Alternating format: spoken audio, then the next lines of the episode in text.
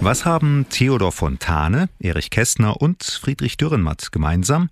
Sie haben Gedichte und Geschichten über Eisenbahnen geschrieben. Damit reihen sie sich ein in eine ganze Riege von Schriftstellern, die vom Thema Eisenbahn, von Zügen, vom Reisen auf Gleisen fasziniert waren. Und darum soll es bei unserem heutigen Podcast Abenteuer Eisenbahn von MDR Thüringen gehen, um das literarische Abenteuer mit dem Zug zu verreisen. Ich lade Sie ein, mitzukommen auf diese Reise voller Fantasie. Mein Name ist Markus Wetterauer.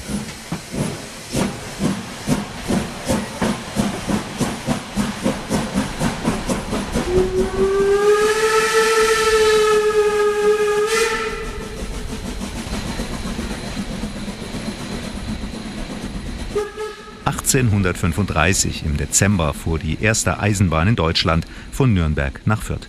Das ist nur eine kurze Strecke, gerade mal sechs Kilometer lang. Und vielleicht hat das im Nachhinein so bedeutende Ereignis anfangs gar keine so großen Wellen geschlagen. Es war ja auch nur ein, eine ganz kleine Strecke. Die Medien, wie wir das so heute kennen mit Fernsehen, wo gleich ein Reporter da gewesen wäre, das gab es ja nicht. Also ich kann mir gut vorstellen, dass das viele Deutsche gar nicht mitgekriegt haben, dass da ein Zug gefahren ist. Wolfgang Minati, geboren 1947, lebt in Augsburg. Er ist Germanist und Geschichtswissenschaftler, schrieb sein ganzes Leben für Zeitungen und Zeitschriften.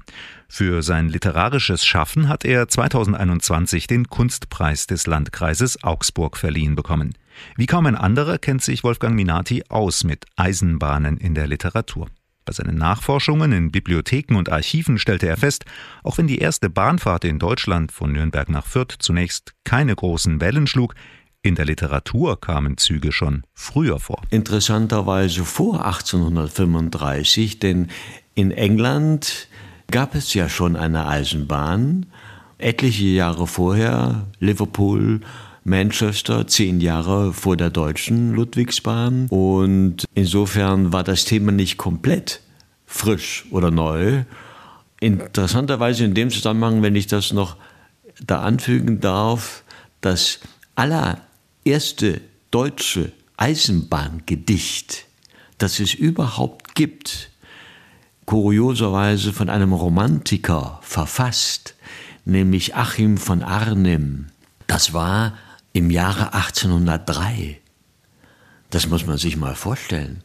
Also 30 Jahre bevor es überhaupt in Deutschland eine Eisenbahn zu sehen gegeben hätte, hat der schon ein Eisenbahngedicht geschrieben. Forscher kannten das Gedicht von Arnims, aber sie konnten es nicht richtig einordnen, denn auf den ersten Blick hatte der Vierzeiler gar nichts mit Zügen zu tun. Weil in diesen vier Zeilen der Begriff Eisenbahn gar nicht vorkommt. Den gab es noch gar nicht. Den Begriff Eisenbahn gab es noch gar nicht. Dann kann man sich natürlich fragen, ja, äh, wie kommt dann der Achim von Arnim zu solchen Erkenntnissen? Das hat damit zu tun, er war ein interessierter Physiker, der war nicht nur Romantiker, sondern auch interessierter Physiker, war just im Jahre 1803 in England und da gab es erste Experimente mit Lokomotiven auf Schienen, auf eisernen Brücken. Und das hat er wohl gesehen und ja, hat sich seine Gedanken gemacht. Er spricht von eisernen Wegen, eiserner Spur, aber das Wort Eisenbahn, wie gesagt, kommt nicht vor. Eigentlich logisch. Wenn es noch keine Eisenbahn gibt, braucht man auch kein Wort dafür. Das Wort Eisenbahn für dieses komische Ding, das auf Schienen fährt, dieses Wort Eisenbahn gab es im Deutschen aber schon vor 1835, weiß Fachmann Menati wenn man den deutschen Wörterbüchern, den wirklich die großen Veranstaltungen wie von Grimm, Glauben schenken darf, wahrscheinlich so 1815 herum, weil die Diskussion dann doch ein bisschen auftauchte. Es gab so erste Versuche in Deutschland, die aber fehlgeschlagen sind, für, zum Beispiel für die schlesische Kohlenindustrie. Das hat aber nicht funktioniert. Da hat man die Schienenspur falsch bemessen, sodass die Lokomotive, die man tatsächlich gebaut hatte, bei Borisig, glaube ich, war das, dahin geschickt hat nach Schlesien, hat man gemerkt, die passt gar nicht auf die Schiene, also hat man es wieder sein gelassen. Nach 1835 aber, nach der ersten Dampfzugfahrt in Deutschland, begann die neue Epoche. Sie veränderte das Leben der Menschen ganz massiv, ließ Entfernungen schrumpfen, ermöglichte immer mehr Menschen schnelles und bequemes Reisen, beförderte die industrielle Revolution. Nachdem die Bahn von Nürnberg nach Fürth gefahren ist, hat es Kreise gezogen und es gab ja auch Ökonomen, denken nur an List, die sehr früh und zwar schon vor 1835 erkannt haben, dass mit der Eisenbahn Deutschland eine Einheit werden könnte. Jetzt nicht nur technisch, sondern auch wirtschaftlich und politisch. Denn man muss sich hier vorstellen, 1835 gab es 37 Fürstentümer. Da waren die Nationalökonomen, und Friedrich List war da an, an erster Stelle genannt, schon daran interessiert, mit diesem Thema sich zu beschäftigen und das auch zu forcieren. Der große Nationaldichter Johann Wolfgang von Goethe erlebte die Ära der Eisenbahn nicht mehr.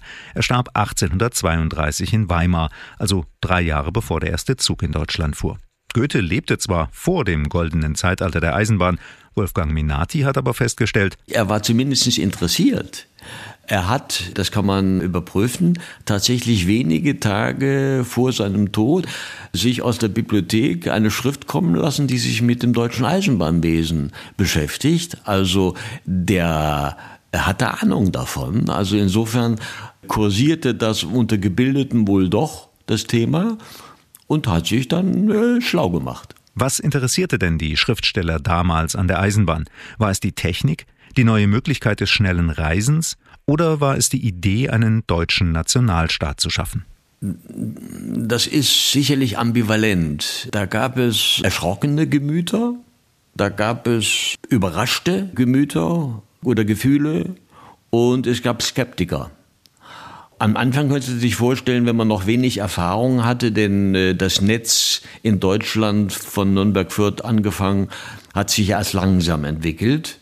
Das Netz wurde aber dann doch immer bekannter und insofern haben sich die Leute schon damit beschäftigen müssen. Also um nur ein, eine Stimme mal zu nennen, bekannte Schriftstellerin, die Droste Hülshoff, die spricht davon, dass sie mit einem heulenden Ungeheuer gefahren sei. Das war in den 40er Jahren, Anfang 40.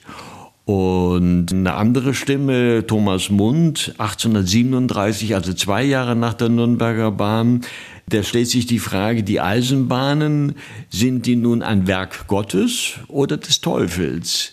Also da war man sich noch sehr sehr im, im Unklaren. Alles andere als euphorisch waren vor allem die Romantiker, diese oft recht naturverbundenen Menschen.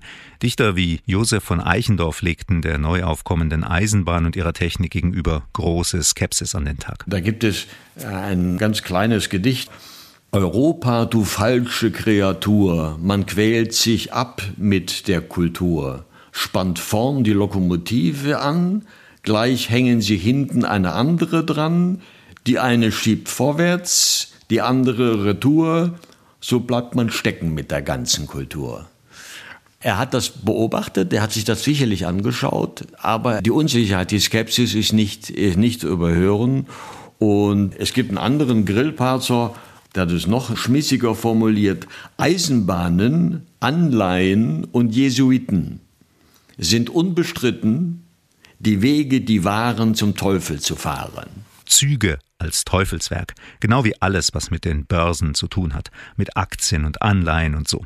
Eisenbahnen und Anleihen gehörten zumindest in der Anfangszeit des Schienenverkehrs eng zusammen, denn Eisenbahnen wurden damals überwiegend privat finanziert und nicht staatlich.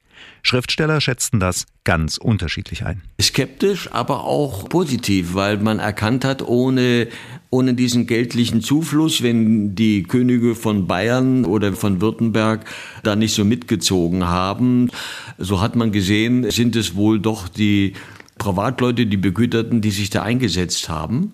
Und es gab sogar auch unter den Dichtern welche, die, ich glaube, es war Chamisso, die tatsächlich Eisenbahnaktien gekauft haben, die sich also ganz konkret eingesetzt haben, weil sie erkannt haben, das ist ein neues Ding, das muss man unterstützen. Und da hat der Chamisso, der übrigens immer vom Dampfross sprach, also so richtig schön animalisch, hat erkannt, dass es ohne, ohne diese wirtschaftliche, diesen Anschub nicht geht. Viele Dichter erkannten den Wert des neuen Fortbewegungsmittels, um sich schnell von einem Ort zum anderen fortbewegen zu können. Auch Naturfreunde wie der schwäbische Dichter und Erzähler Eduard Mörike oder der Österreicher Nikolaus Lenau waren früh begeistert von den Möglichkeiten, die die Bahn bot.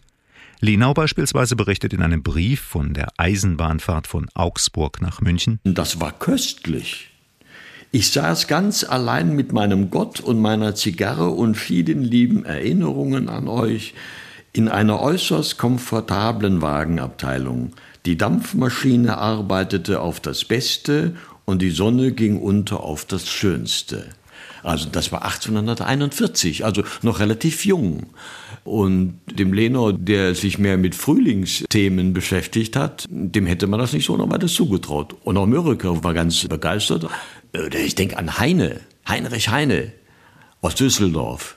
Der lebte ja lange Zeit in Paris der erkannte auch sehr frühzeitig, wie sich das Netz erweitert. Er, der dachte europäisch, der dachte an Frankreich, an Belgien und an Deutschland. Der hörte schon, sagte er wörtlich, die Nordsee branden in Paris. Die Nordsee kommt auf ihn zu. Also mit, mit Hilfe der Eisenbahn. Abenteuer Eisenbahn, ein Podcast von MDR Thüringen. Diesen Podcast bekommen Sie immer am letzten Sonntag im Monat in der App der ARD Audiothek. Damit Sie die nächsten Folgen nicht verpassen, am besten einfach abonnieren. In dieser Folge berichtet Wolfgang Minati von Dampfrössern und eisernen Wegen, von Schriftstellern, die sich mit dem Thema Eisenbahn beschäftigt haben. Wolfgang Minati hat zwei Bücher zu diesem Thema geschrieben. Eins heißt Bitte einsteigen, die schönsten Eisenbahngedichte. Es ist im deutschen Taschenbuchverlag DTV erschienen. Und das andere Die Eisenbahn, Gedichte, Prosa und Bilder, erschienen als Inseltaschenbuch. Beide Bücher sind nur noch antiquarisch zu bekommen. Es gab vier Klassen. Die vierte Klasse ist erst in den 1920er Jahren abgeschafft worden. Natürlich gab es auch eine erste Klasse. Bequem war es irgendwo schon, aber es gab auch, es gab auch kritische Stimmen. Ich könnte Ihnen von Josef Roth ein paar Bemerkungen zitieren. Josef Roth war jetzt ein, ein Journalist und Schriftsteller, der viel gereist ist, also der Erfahrung hat. Die Freude, schreibt er, die einer vor einer Reise empfinden mag, ist immer geringer als der Ärger, die sie schließlich verursacht. Trotz allem Fortschritt, das passiert manchmal sogar heute noch, dass man sich vorher auf eine Reise freut, dass der Ärger hinterher dann aber doch überwiegt. Aber weiter im Text mit Josef Roth, der von 1894 bis 1939 lebte. Und er nimmt dann auch einzelne Dinge in Betracht, zum Beispiel unverschämt hohe Trittbretter führen zu meinem Coupé. Warum nicht gleich Leitern? Man klettert in den Wagen wie auf einen Dachboden zum Wäschetrocknen.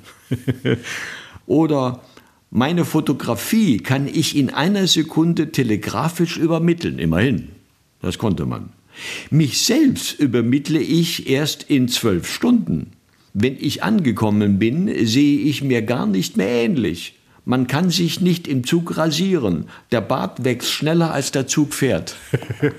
so hat sich das lange Zeit gehalten. Diese Mischung aus Ablehnung oder mindestens Kritik auf der einen Seite bis hin zu freudiger Zustimmung auf der anderen. Gerade mit Gedichten schafften es viele Autoren in wenigen Zeilen, ihre Zu- oder Abneigung Zügen gegenüber auf den Punkt zu bringen. Faszinierende Möglichkeit zu reisen oder technisches Monstrum. Die Dichter beschrieben auch Eisenbahnunfälle, die Katastrophen, Theodor Fontane hat den Einsturz der Firth of Tay Brücke in Schottland zu einer Ballade verarbeitet. Die Brücke zerbrach nur anderthalb Jahre nach ihrer Fertigstellung 1878 in einem Sturm und riss 75 Passagiere in einem Zug in den Tod. Fontane zitiert dabei aus Shakespeares Macbeth und warnt unmissverständlich vor allzu viel Technikgläubigkeit. Lassen Sie mich nur die ersten Zeilen von Fontane nennen. Der zitiert Macbeth so fängt er an. Wann treffen wir drei wieder zusammen? Um die siebente Stunde am Brückendamm, am Mittelpfeiler. Ich lösche die Flammen, ich mit. Ich komme vom Norden her und ich vom Süden und ich vom Meer. Hei, das gibt einen Ringel rein und die Brücke muss in den Grund hinein. Und der Zug, der in die Brücke tritt um die siebente Stund? Ei, der muss mit, muss mit. Tant, Tant ist das Gebilde von Menschenhand. Das ist aber jetzt nur die Einleitung gewesen. Und dann wird das eigentliche Unglück, was tatsächlich in Schottland passiert ist, 1879, das wird dann in mehreren Strophen beschrieben. Das ist schon bewegend.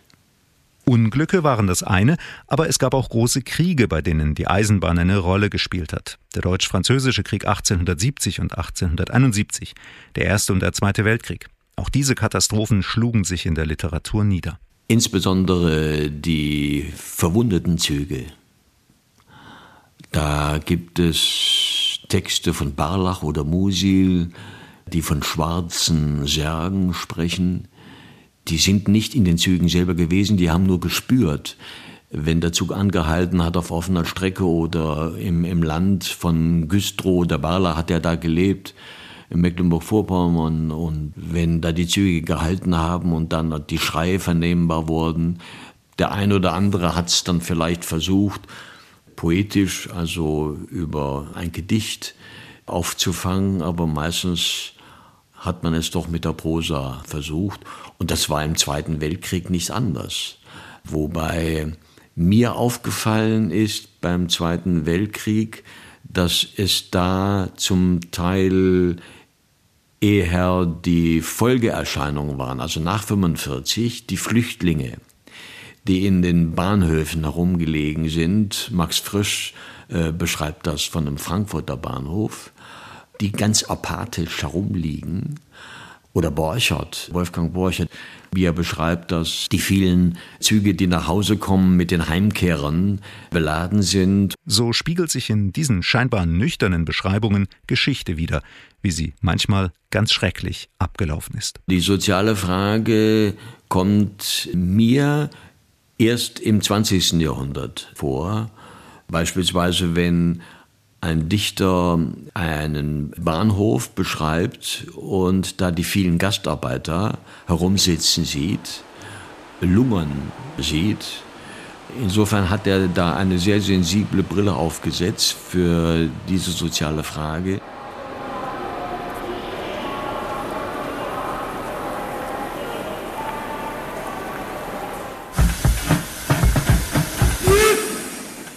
Gedichte, Kurzgeschichten, Reiseberichte. Seit es Eisenbahnen gibt, haben sie in der Literatur immer eine große Rolle gespielt. Und darum geht's heute beim Podcast Abenteuer Eisenbahn von MDR Thüringen. Wenn Sie mir schreiben möchten, einfach eine Mail schicken an abenteuer-eisenbahn.mdr.de. Ich freue mich, von Ihnen zu hören. Wer mit dem Zug reist, ist oft stundenlang unterwegs früher sogar tagelang. Und diese langen Reisen inspirierten immer wieder Schriftsteller. Für sie wurde die Fahrt mit dem Zug zum Sinnbild für die Lebensreise. So wie die Eisenbahnfahrt eine gewisse Zeit beansprucht, beansprucht ja auch die Lebensreise, wenn auch in anderen Dimensionen als eine Eisenbahnfahrt, eine gewisse Zeit. Und da gibt es ganz hervorragende Texte. Von Erich Kästner zum Beispiel oder dem Philosophen und Schriftsteller Fritz Mautner. Der alte Zauberer hatte den Menschen eine schöne Eisenbahn geschenkt. Sie führte hundert Jahre lang mitten durch die Welt, an Sternen und Meeren vorbei, über Berg und Tal, durch Gärten und Wüsten, wie die Welt nun schon ist. Am Ende der Fahrt fuhr der Zug freilich mit Mann und Maus aus der Welt hinaus in einen schwarzen Abgrund hinein. Am Boden des Abgrundes zerschlug sich der Zug zu Brei. Aus dem Brei machte der alte Zauberer neue Wagen und neue Maschinen, neue Kohlen und Wasser und neue Menschen. Und auf der anderen Seite kam die Eisenbahn wieder frisch in die Welt hinein und fuhr durch die Welt wieder dem schwarzen Abgrund zu. Die Menschen waren wie versessen auf die schöne Eisenbahn. Wer wohl mit dem alten Zauberer gemeint ist? Deutlich wird auf jeden Fall die Begeisterung für etwas, was am Ende den Untergang bedeutet. Aber man hat in der Zwischenzeit vielleicht, hoffentlich gut gelebt. Ein Gleichnis. Ein anderes von Franz Kafka, immerhin aus dem Jahr 1917, also mitten im Ersten Weltkrieg. Wir sind mit dem irdisch befleckten Auge gesehen in der Situation von Eisenbahnreisenden die in einem langen Tunnel verunglückt sind. Und zwar an einer Stelle, wo man das Licht des Anfangs nicht mehr sieht, das Licht des Endes aber nur so winzig, dass der Blick es immerfort suchen muss und immerfort verliert. wobei Anfang und Ende nicht einmal sicher sind. Rings um uns aber haben wir in der Verwirrung der Sinne oder in der Höchstempfindlichkeit der Sinne lauter Ungeheuer. Nun ist Kaffer jemand, der mit, mit Ängsten und Verzweiflungen besonders umzugehen versteht. Von daher ist es kein Wunder, wenn der durchaus seine kritische Brille aufsetzt, wenn er die Eisenbahn betrachtet und sich im Tunnel wähnt. Ein Gefühl, was uns vielleicht auch mal vorgekommen sein könnte. Was wiederum an Friedrich Dürrenmatt erinnert und dessen Geschichte Der Tunnel, die völlig harmlos beginnt und dann völlig abdriftet. Eine irrwitzige Vorstellung, wenn ein ganz normaler Reisender einen Zug betritt, in Zürich oder so, oder er will nach Zürich und dann wird es immer dunkler und er merkt plötzlich, dass der Zug eine Neigung nach unten hat und in einen Tunnel hineinfährt, der gar nicht mehr aufhört, der dann ins Erdinnere stürzt. Das ist eine irrwitzige Vorstellung. Eine Zugfahrt ohne Ende. Von solchen obskuren Fällen mal abgesehen, haben Eisenbahnreisen immer einen Anfang und ein Ende, und beides findet in Bahnhöfen statt. In großen oder in kleinen. Bahnhöfe spielen auch in der Literatur immer wieder eine Rolle. Da treffen sich die Menschen, anders übrigens als in der Eisenbahn selber. Das ist ein Ort, aus dem kann man nicht entweichen. Beim Bahnhof aber, den betrete ich oder ich gehe wieder weg oder ich gehe zu meinem Bahnsteig und da ist Bewegung und Leben, da sind Abschiede, über Abschiede und Willkommen haben viele Dichter von Hermann Hesse bis Gabriele Wohmann Gedichte geschrieben. Bahnhöfe, manchmal so groß wie Kathedralen, manchmal klein, manchmal nur ein Bahnsteig, wo ab und zu mal ein Zug hält. Große Schriftsteller haben auch kleinen Nebenstrecken Denkmäler gesetzt. Von Tucholsky gibt es einen herrlichen Text Imnau. Da wird die erste Silbe verschluckt. Imnau. Sagt er nur, und das ist ein Bahnhöfchen mitten auf der Strecke, wo aber gehalten werden muss, obwohl keiner aussteigt und keiner einsteigt und sich dann der Schriftsteller Gedanken macht, ja, was denn wohl in diesem Örtchen, das er gar nicht sieht, wo er nur den Bahnhof sieht, passiert, was da los ist. Also sind nicht nur immer die ganz, ganz großen Bahnhöfe wie Frankfurt oder Einhalter Bahnhof in Berlin oder ich weiß nicht wo, sondern auch die kleinen Stellen. Diesen Kontrast zwischen großen Bahnstrecken und Nebenstrecken, zwischen internationalen Schnellzügen und dem Bummelzug übers Land, damit hat sich zum Beispiel Hermann Bahr im Jahr 1891 beschäftigt. Von Petersburg nach Paris, erste Klasse, Schlafwagen, Kurierzug, das ist Kinderei. Aber von Lambach nach Gmunden im Bummelzug, das übersteigt die menschlichen Kräfte.